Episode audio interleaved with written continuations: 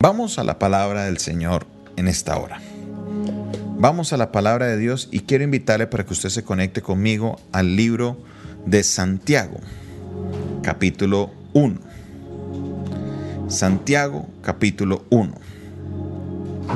Veníamos estudiando lo que es el tema de no morir en el desierto y veníamos estudiando qué son los desiertos, venimos estudiando por qué los desiertos, no tanto por qué, sino Dios, por qué utiliza esa metodología. Esa la veíamos el día martes. Y el día de hoy vamos a ver uno de los propósitos de lo que son los desiertos. Mire lo que dice Santiago capítulo 1, verso 2. La carta de Santiago la estuvimos estudiando en las horas de la mañana en los devocionales de las 5 de la mañana.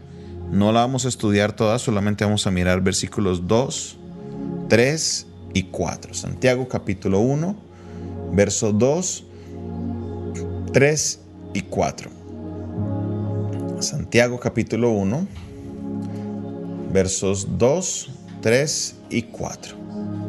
Como estábamos viendo para recapitular un poquito, según Primera de Corintios, capítulo 10, versos del 1 al 6, todo el capítulo, pero principalmente del 1 al 6, el apóstol Pablo hace una amonestación a los creyentes, a los que eh, conocen de Cristo, porque él hace un paralelo y dice a los creyentes del Nuevo Testamento de la iglesia de Corinto, ojo que no les pase a ustedes lo que les pasó en el desierto a los israelitas, que estuvieron bajo la nube, comieron del, alimento espiritual, bebieron de la bebida espiritual porque la roca era Cristo, fueron bautizados, pero de muchos de ellos no se agradó Dios y por eso sus cuerpos quedaron postrados en el desierto. Esto nos enseña lo que el apóstol Pablo nos está diciendo es que muchas personas, a pesar de ser creyentes, a pesar de, de conocer de Cristo, a pesar de ser bautizadas, pueden vivir su vida cristiana encerrados en el desierto y, al final podrán morir en el desierto. Aquí no estamos en salvación. La salvación es la meta final, pero es algo que es el primer paso para el avance de una vida espiritual que el Señor nos está llevando.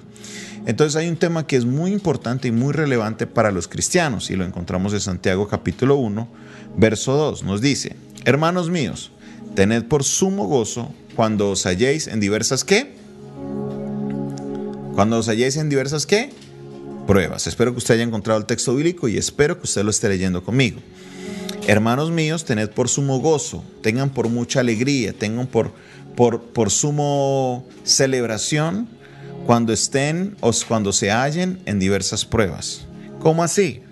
Esto no tiene sentido. ¿De qué hablan las pruebas? Pues las pruebas son los desiertos, las pruebas son estas situaciones que se nos presentan en la vida, las cuales eh, Dios nos procesa por medio de ellas. Y las pruebas, muchas de ellas, como veíamos, son permitidas o causadas por el mismo Dios, pero hay otras que son causadas por nosotros mismos a raíz de nuestras malas decisiones. Aquí estamos hablando de las pruebas que son parte de un proceso de Dios con nosotros. Nos dice el apóstol Santiago, cuando estés pasando una prueba, algo que está fuera de tu control, tenga eso por sumo gozo. ¿Por qué? Mire lo que dice el verso 3. Sabiendo que la prueba de vuestra fe produce paciencia. Sabiendo que la prueba de qué? De vuestra fe produce la paciencia. Mas tenga la paciencia, su obra completa para que seáis perfectos y cabales, sin que os falte cosa alguna. Aquí el apóstol Santiago nos está dando una perspectiva importante con respecto a la naturaleza de los desiertos. Nos dice es que la prueba de qué?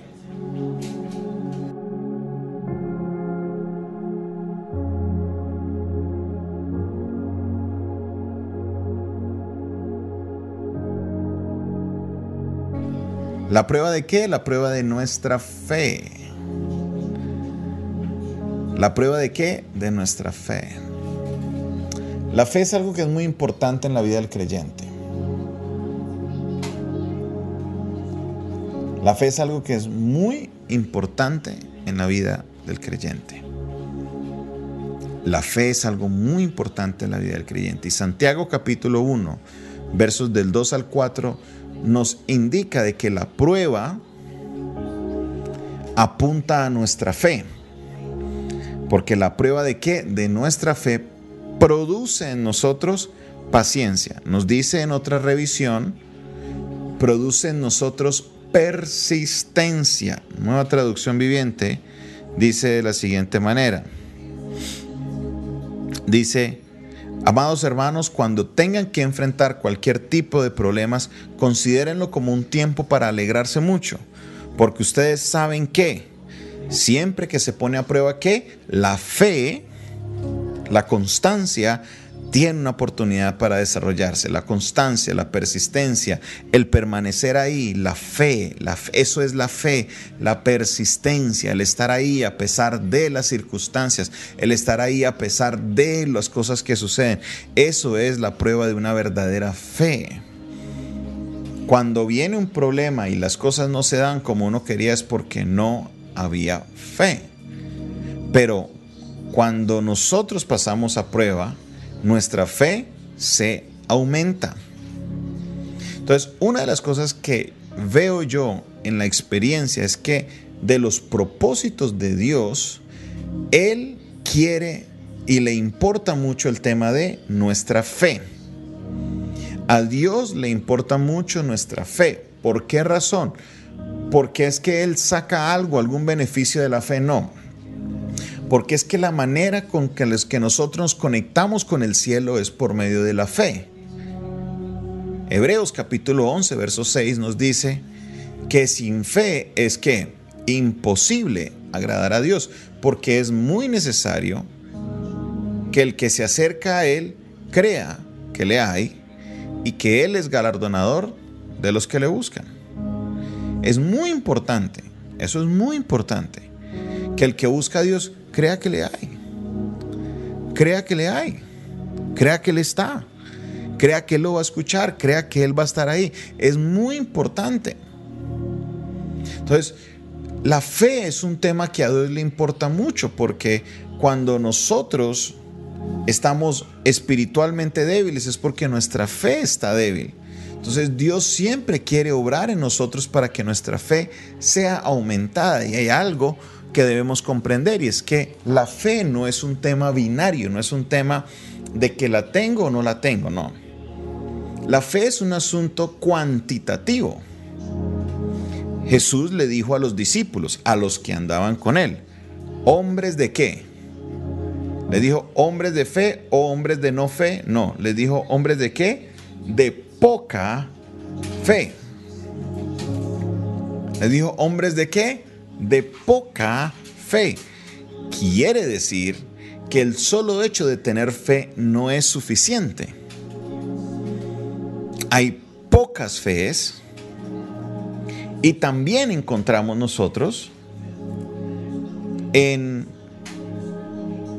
en los mismos evangelios que Jesús va a la casa de un centurión porque los ancianos judíos se acercaron a Jesús y le dijeron, Jesús, este centurión es de los buenos, este centurión hasta nos construyó una sinagoga, va, ve a la casa de él, es bueno que vayas para allá. Y Jesús fue, y antes de llegar Jesús, antes de Jesús llegar a la casa, cuando le quedaba cierta distancia de la casa del centurión, a poca distancia de él estar ahí, centurión manda a unos amigos y le dice, Jesús, no, no, no, no, no, no llegues a mi casa, porque no me siento digno de que tú entres en mi casa. Solo di la palabra. Yo sé que si tú das la palabra, mi siervo será sano, porque soy un hombre que está en autoridad, pero también estoy bajo autoridad. Y si yo quiero que alguien haga algo, voy y le digo que lo haga y lo hace. Y si yo sé que si tú dices que va a ser sano, mi, mi siervo va a ser sano. Y a este hombre Jesús ¿qué dice? Dice, no he visto una fe, una fe qué? Una fe tan grande como esta en todo Israel. Entonces note de que Jesús le da unos calificativos a la fe. algunos le dice, hombres de qué? De poca fe. Y a otros les dice, unos hombres de fe tan grande que no se ha visto tal fe en todo Israel.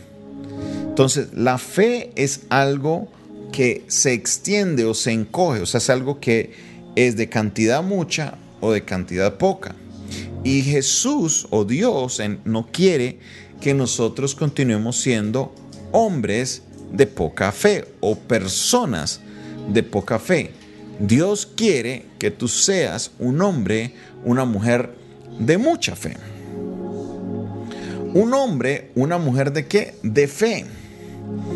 Dios no va a permitir de que usted arranque su vida espiritual y usted avance en su vida espiritual, pero que su fe se quede estática.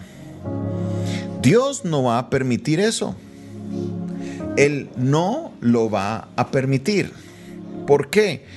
Porque mire lo que nos dice Habacuc capítulo 2. Nos dice, porque el justo vivirá por qué. Muy bien a los que lo comentaron en el chat. Porque el justo vivirá por qué. Yo quiero ver más personas participando en el chat. Porque el justo vivirá qué. Por la fe. Muy bien. Muy bien a los que están participando. El justo vivirá es por la fe. No vivirá por la plata que venga del tío por allá en España. No vivirá de lo que le va a mandar el gobierno no vivirá de lo que sudará en su frente, no. El justo vivirá es por qué? Por su fe. Y si usted va a ser una persona justificada por Cristo, usted va a vivir es por fe. Por eso Dios quiere y anhela que su fe sea aumentada.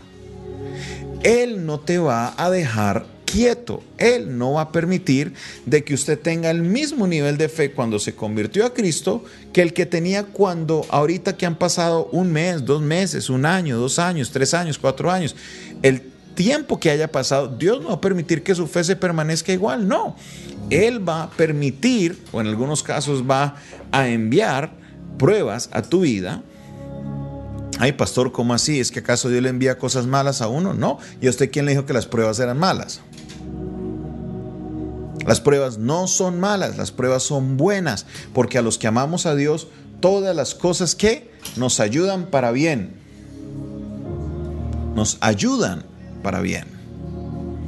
Entonces, si todas las cosas nos ayudan para bien y tenemos pruebas en nuestra vida, las pruebas son para bien de nuestra vida.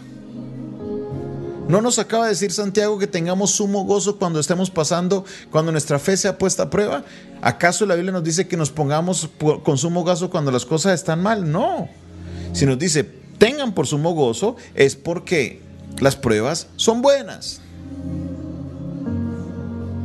No las vemos de esa manera, pero sabe que Dios sí la ve de esa manera, porque por medio de la prueba es que nuestra fe es aumentada, nuestra fe es elevada a otro nivel.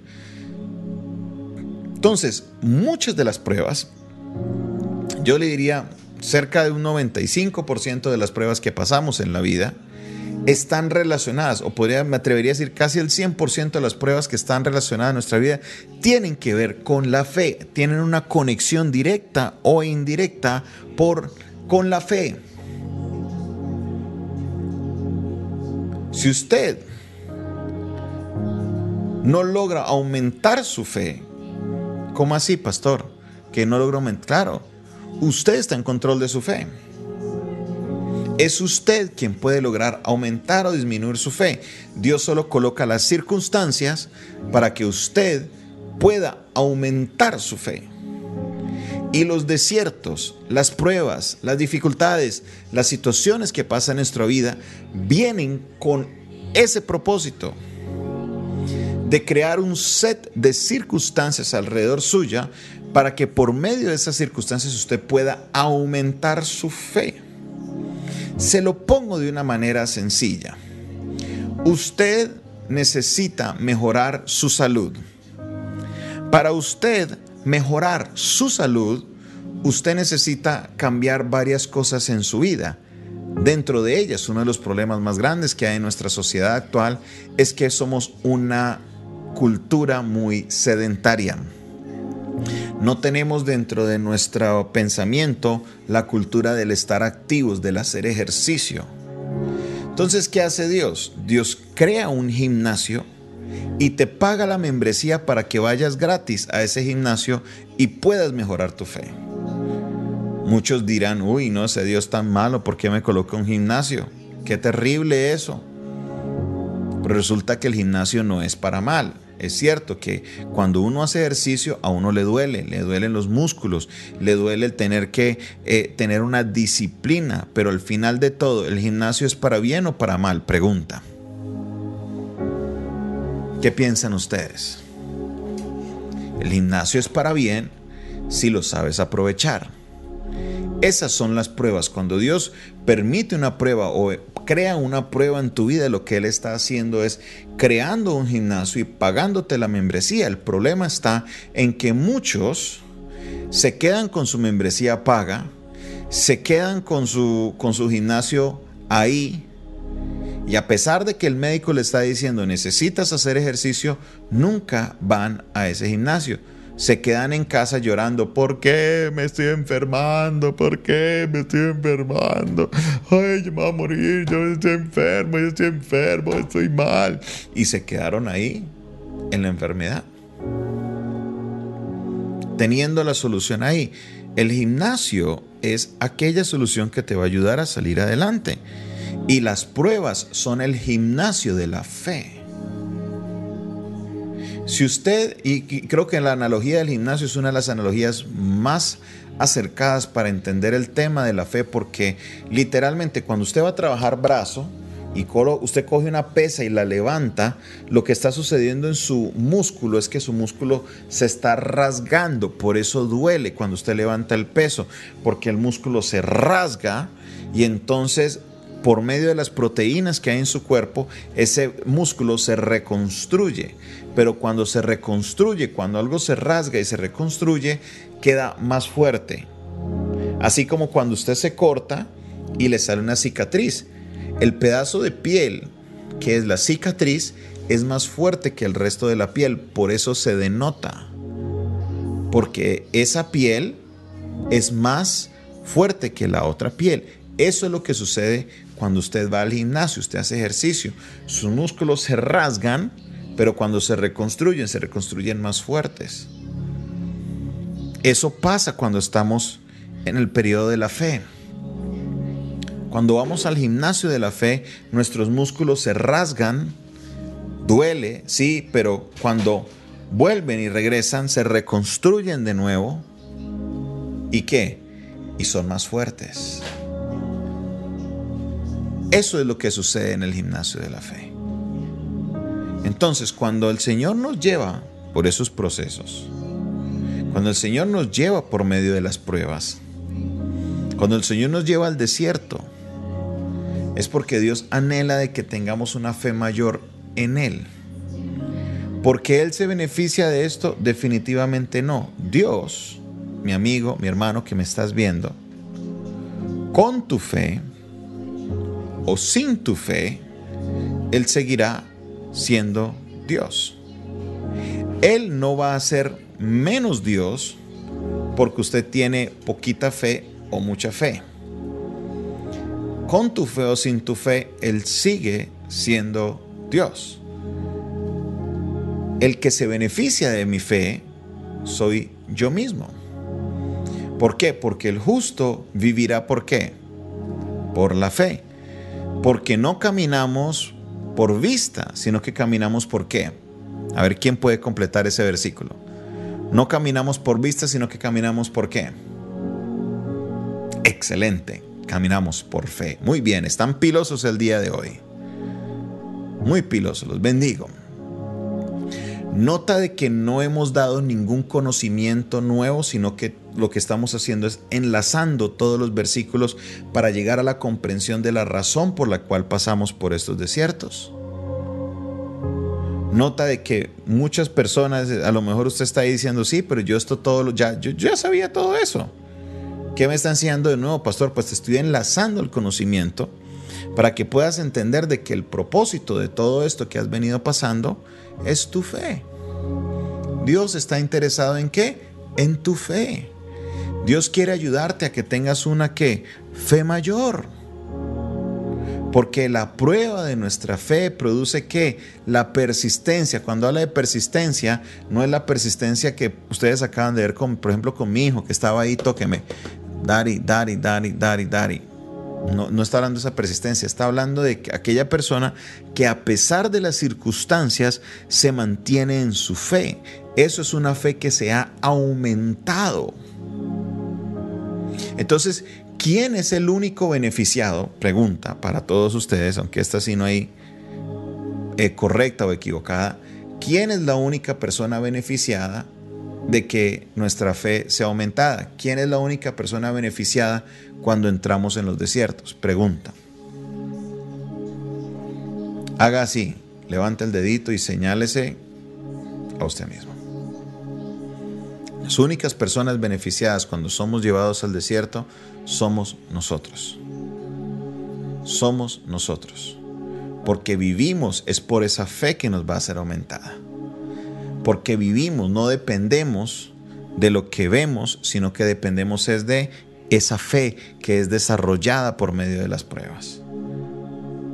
Porque cuando llegamos al siguiente nivel de fe, si logramos pasar la prueba, nuestra vida espiritual será elevada a otro nivel. Y es aquí, mi hermano y mi hermana, donde usted necesita comprender el secreto de los desiertos. Y es que usted entra para que su fe sea fortalecida. Y entonces, ¿cómo llegarás al siguiente nivel? Cuando tu fe sea aumentada. Cuando tu fe sea aumentada es cuando vas a lograr pasar del desierto. Dios va a llevar tu fe a otro nivel. Entonces, dentro del libro vemos nosotros lo que llamo yo los niveles de la fe. Los niveles de la fe. Y vamos a estar mirando en los siguientes tres, cuatro días lo que yo llamo los tres niveles de la fe. Entonces, si tú entras al desierto para que tu fe sea aumentada, saldrás del desierto cuando esa fe logre ser demostrada, demostrada que ya subió a otro nivel. Cuando tú le demuestres, no a mí, ni al pastor, ni al profesor, sino a Dios de que tu fe fue aumentada, entonces es cuando Dios dirá, llegó el fin del desierto puedes pasar a la tierra prometida. Y tenemos un lío con Dios, un lío serio. ¿Por qué tenemos un lío serio con Dios? Porque Dios no es un profesor cualquiera que usted simplemente se aprendió las respuestas del examen o le enviaron el chancuco, que el pastor le pasó el chancuco a ustedes las respuestas para el mes, para, para, eh, para pasar el examen de la fe y que usted simplemente pasó. No. Dios conoce nuestros pensamientos. Él conoce nuestro obrar. Él conoce lo que hay aquí adentro. Él lo sabe mejor que usted mismo.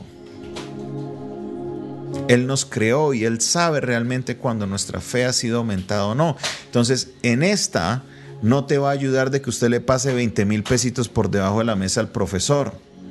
En esta no te va a ayudar si eres amigo del coordinador o si eres amigo del profesor de la universidad lo que llamamos nosotros vulgarmente que usted le vaya a lamber al profe para que lo pase. Usted no puede ir, ay Señor, ay tan lindo que tú eres, maravilloso, grande, poderoso, rey, victorioso. Ay, sí, papito Dios, tú, yo, te amo, tú sabes que yo te amo. Diosito, pues ayúdame, colabórame y sácame de la prueba. No, no, con Dios no, no es así, porque es que Dios conoce mis intenciones. Antes de que usted se acercara con esa, perdóneme la expresión, lambonería, Dios ya conocía para que usted se acercaba a Él.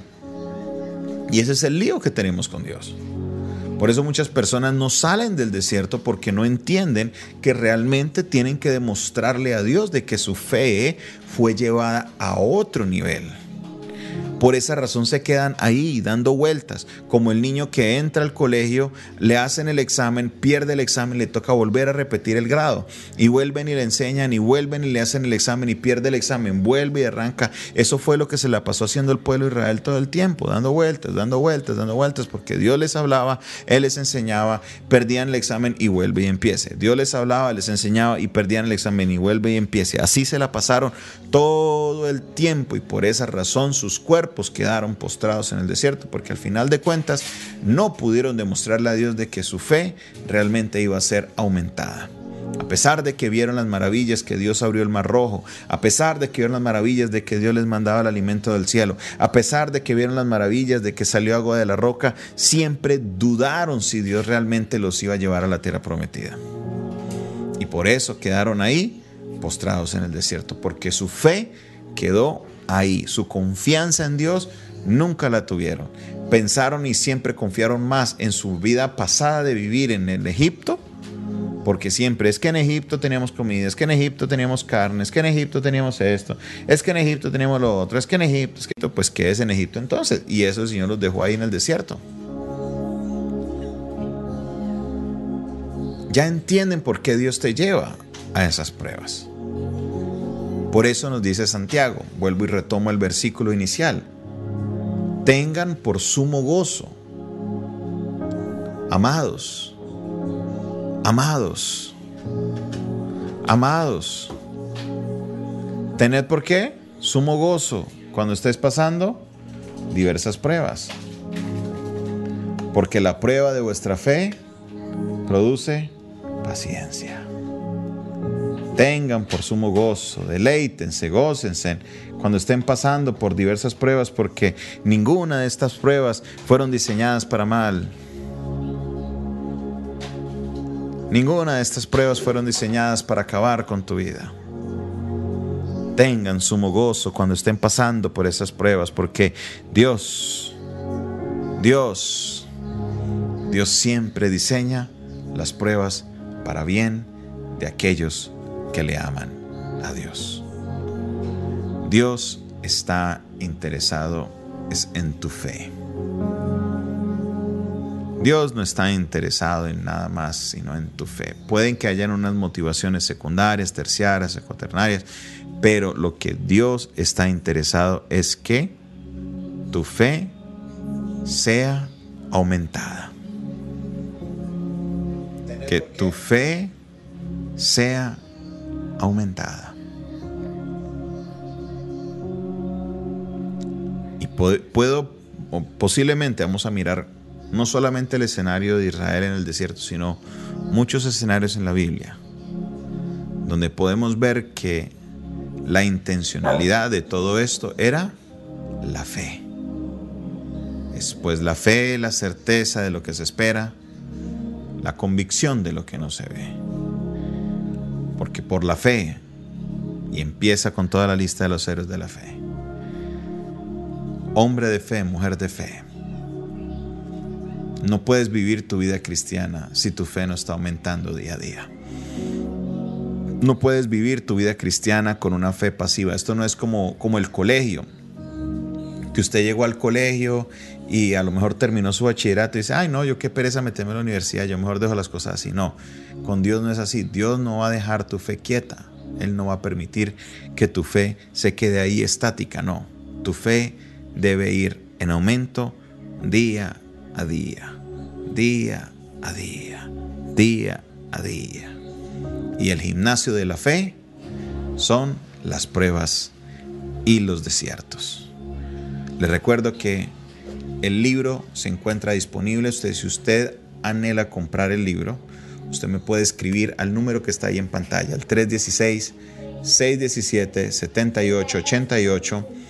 Yo se lo hago llegar a su casa aquí en Cali o en Jamundí Estaremos, eh, no estamos cobrando el domicilio para eso, se lo hacemos llegar. El libro tiene un valor de 30 mil pesos y eh, sé que será de mucha bendición para su vida. Si usted le gusta ir a una librería y comprarlo, en las librerías CLC que hay en, Medellín, en Bogotá, en Barranquilla, creo que hay en, en Bucaramanga, en Cúcuta, en Popayán, en Cali. Usted puede ir a su librería y preguntar por el libro No morir en el desierto o usted puede ir a la página web de CLC y pedirlo por internet y se lo hacen llegar a su casa. También por la página no moriré en el desierto.com. No moriré en el desierto.com. Usted puede ir y comprar el libro en línea y eh, hay puntos de pago Baloto, Gane en diferentes partes de la ciudad, de cualquier ciudad de Colombia y yo le despacharé el libro y se lo estaré enviando a cada uno de ustedes. Estén muy pendientes. Muy bien, David, gracias. Estén muy pendientes, por favor, tomando notas, tomando apuntes de lo que les estoy dando, porque pronto estaremos haciendo una entrega de libros. Yo voy a estar regalando algunos de estos libros, pero para eso deben haber tenido las respuestas de los versículos y de los temas que hemos venido tratando desde el lunes. Ay, pastor, ¿cómo así? Usted no me dijo. No, pues que yo no tengo que decirle. Tomar notas es algo que uno tiene que estar haciendo, especialmente cuando los temas son tan relevantes para nosotros. Entonces, si usted no toma apuntes, las grabaciones de estas enseñanzas están en YouTube, están en Facebook, usted puede volverse y mirar. Altar del 6 de julio del año, creo que fue el, 6, el lunes, 6 de julio del 2020, y puede adelantarlo hasta la prédica y escuchar el mensaje y tomar apuntes, escuchar la del martes, así usted puede ir y escuchar y así usted puede estar preparado para que cuando llegue el día de yo entregar los libros de No morir en el desierto, usted entonces pueda ser un ganador de estos libros. Obviamente estos eh, estaremos participando no solamente la gente de Colombia, sino también la gente que está fuera de Colombia, en, en otros países donde me permitan llegar con el correo. Los que están en Estados Unidos pueden comprar el libro por medio de Walmart en línea, por medio de Barnes Noble en línea y también por medio de Amazon en línea. Y el libro se encuentra tanto en formato físico como en formato digital. Los que tienen los celulares Android pueden comprarlo en el sistema, perdón, eh, de iPhone, pueden comprarlo en la tienda de Apple Books, está disponible también en esa plataforma, al igual que los que están en Europa y en Asia, el libro está disponible en la plataforma de Amazon para que pueda llegar a cualquier lugar de la tierra. Gloria a Dios por lo que Él está haciendo. Les cuento que este libro está llegando a todos los confines de la tierra porque el Señor está haciendo una obra, es un mensaje que el Señor nos entregó y Él está haciendo llegar. Ya el libro llegó a la China, llegó a Holanda, llegó a España, ya hay personas en la China que tienen el libro en sus manos. Eh, creo que ya ha llegado a Australia, está en Canadá, en Estados Unidos, eh, República Dominicana, ya ha llegado al país del Ecuador. Mejor dicho, Dios ha hecho unas cosas impresionantes y, y yo sé que este mensaje será de mucha bendición para su vida. El Señor me le bendiga, el Señor me le guarde. Pedimos al Señor que su palabra se haga realidad en ustedes y yo sé que el Señor le va a ayudar a salir adelante en medio de cualquiera de sus pruebas, porque Dios nunca pondrá una prueba sobre nosotros que no podamos sobrellevar, porque fiel es Él, que junto con cada prueba nos dará también la salida. La gloria y la honra para el Señor. Padre Celestial, bendigo Señor a cada uno de mis hermanos que hoy, con entendimiento y con esfuerzo, porque la señal ha estado muy difícil el día de hoy, se han persistido y se han quedado, Señor, a pesar de las circunstancias para escuchar un mensaje relevante para sus vidas. Yo los bendigo con toda bendición. Te pido, Señor, de que esta palabra quede no solamente grabada en sus mentes, sino que sus eh, alma y su espíritu sean alimentados, Señor, por el poder de tu palabra. Señor, llévalos eh, a comprender cada vez más, Señor, la profundidad y la belleza, Señor, que podemos tener del gozo del el tiempo de prueba, porque sabemos, Dios, que tú siempre siempre, siempre harás que las cosas, todas, cooperen para el bien de aquellos que te amamos. A ti la gloria, a ti la honra y a ti sea toda la exaltación, por siempre y para siempre. Amén. Y Señor me les bendiga, el Señor les guarde, que tengan una excelente noche. Y como siempre nos despedimos, en paz me acostaré y asimismo dormiré, porque solo tú, Jehová, me haces vivir confiado. En el nombre de Jesús. Amén. y amén. Dios les bendiga. Volvamos a decir porque los, creo que los de Facebook y los de Creo que los de Facebook y los de y los de YouTube no escucharon. Vamos a decirlo de nuevo. En paz me acostaré y así mismo dormiré, porque solo tú, Jehová, me haces vivir confiado. En el nombre de Jesús. Amén y amén. Ahora sí todos lo escucharon. Suscríbanse por favor al canal, especialmente aquellos que necesitan del link siempre para conectarse. Si usted se suscribe y le da la campanita al canal, cuando salgamos al aire le va a llegar la notificación directa al celular. Así no necesitan estar esperando mi invitación, sino que se conectan directamente. Dios te bendiga, el Señor te guarde.